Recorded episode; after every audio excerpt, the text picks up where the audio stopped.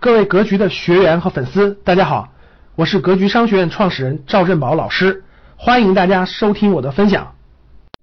今天我们从解读关于财商的一本畅销书《富爸爸穷爸爸》开始，引出我们的三维财商。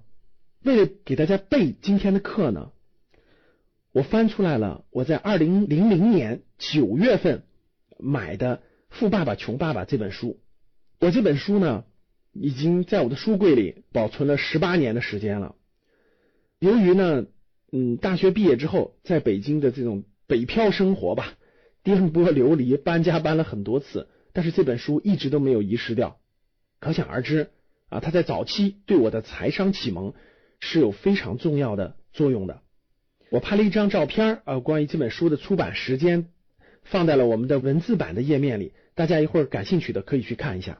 那《富爸爸穷爸爸》这本书，如果用一句话来概括它，能给你带来什么价值的话啊？我觉得用一句话就可以了，那就是富人就是不停的买入资产，那穷人和中产阶级呢，就是不停的买入负债，长此以往，富人就变得越富，穷人就变得越穷，中产阶级呢就容易陷入。财务的这种漩涡当中，所以如果说老师，那这本书如果我没时间看，你给我一句话讲一下，看完这本书能收获什么呢？那我觉得最直接的一句话就是这句话了：富人之所以成为富人，就是他不停的买入资产；穷人之所以成为穷人，就是他一生不停的在买入负债。那中产阶级呢，也是一生买入负债，所以呢，陷入这种。债务漩涡当中不能自拔，这就是总结这本书最核心的一条价值吧。那其实呢，这本书里头蕴含了财商的很多层次的内容。我想，可能作者写的时候呢，呃由于各种原因，他带出来了这个思路，但是并没有展开了写。如果让我十八年前或者十年前看这本书，可能有些道理和规律我也总结不出来。但是今天给大家再重新讲这本书的话，那很多规律就呈现在其中了。我将在后面的讲解当中，用三维财商的角度来给大家站在不同的维度去解读财商更深层次的内涵。人这一生呢，有一些关键性的关系，如果搞明白了，那就会活得很轻松、很幸福、很有智慧。很明了，如果这些关系不搞明白了呢，就会活得很被动、很纠结、很累。比如说，最核心的有一条，你与你自己的关系，我们每个人和我们自己如何相处的关系，那这个可以说是非常非常重要的一点。如果你能接纳了自己，你能宽容了自己，你能理解了自己，那你活得肯定会非常的幸福、有智慧。这个呢，可以说是。哲学、文化、心灵方面的内容，还有一个就是你与人的关系，就是你与别人的关系，这涉及到了情商的内容。未来有机会我会给大家展开。第三个就是你与钱的关系，这就是财商。我们每个人与钱的关系，在学校里面是没有解决这个问题的。我们经常可以看新闻看到，现在的很多中小学生。由于手机上网很方便了，电脑上网很方便了，iPad 上网很方便了，所以很多中小学生呢，都通过看直播呀、打游戏呀，通过各种各样的这种直播平台呢，很轻易的就可以把家里多年的积蓄给直播的那种明星打赏就打掉了。家里爸妈都是很辛苦的工薪阶层，可能是几年的积蓄，孩子一玩游戏或者一看直播，很容易就打赏掉了。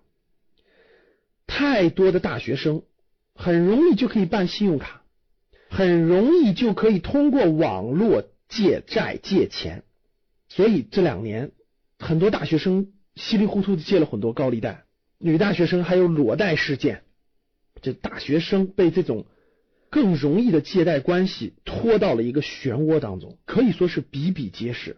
孩子们怎么能抵御这个诱惑呢？看到同学买了更好的手机，那我也想要啊；看到同学有更好的化妆品，那我也想要啊；看到同学买了一个更好的球鞋，看到寒暑假同学去旅游去分享拍照，他也想去得到这些或者体验这些，这没有错。但是从小到大，孩子并不明白家里的经济情况，很多孩子也从来没有树立任何与金钱的这种很清晰的关系，所以呢，这个孩子就会，那我哪容易能借到钱，我就去做这件事情。我就去买更好的化妆品，我去换一个更好的手机，寒暑假也要出国旅游，无形中就背上了各种各样的债务，呃陷入了不可自拔的这种空间。这些都源于学校教育没有解决了这个问题。那在家里的时候，大多数家庭并不会或者也不了解如何去培养孩子的这种正确的财商。很多家庭是从小到大。给孩子传达的一种观念是我们家没有钱，还有一种呢是我们家不缺钱。很多有钱的家庭会给孩子说我们家不缺钱，还有一种家庭是我们家不允许谈钱，钱是低俗的东西，我们不允许谈钱。各位听众，你的家庭或者你身边的家庭是不是也同样有这种情况呢？你的家庭属于我说的哪一种呢？第一种，我们家没有钱。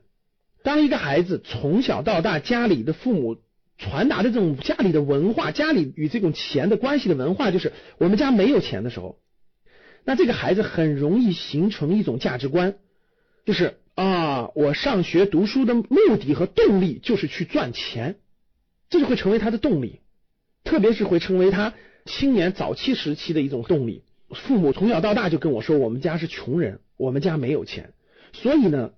会给他一种，哎呀，我一定要学习好，我一定要出人头地，我一定要去多多的赚钱。这个大家发现没？有一个伏笔啊，赚钱成为他的核心的目的，这里面是有很多问题的。如果他把赚钱作为了第一目标，那未来将会出现什么问题呢？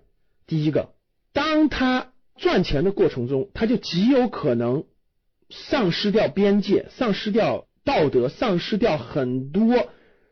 原则性的东西。第二，有一天他赚到了钱的时候，他很快会陷入一种迷失状态。我今天已经不缺钱了，那我活着到底还是为什么呢？这种情况在我们格局的过往的学员当中，可以说一些中高净值的学员当中非常非常普遍的现象，也可以说是代表了中国过去从一穷二白到改革开放到今天三四十年的变化当中，一代人带来的都普遍的一个现象。第二个就是我们家不缺钱，那从小到大家里的这种财商教育的文化是我们家不缺钱的时候，会造成一种情况，这个孩子呢，家长的想法很好，对吧？孩子，我们家不缺钱，你不用考虑钱的问题啊，你可以培养你的兴趣啊，培养你等等很多的东西。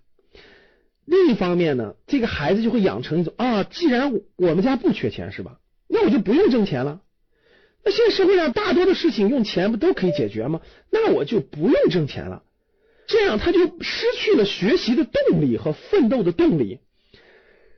那爸妈说：“孩子，你要好好读书呀。”爸妈，我为啥要读书呀？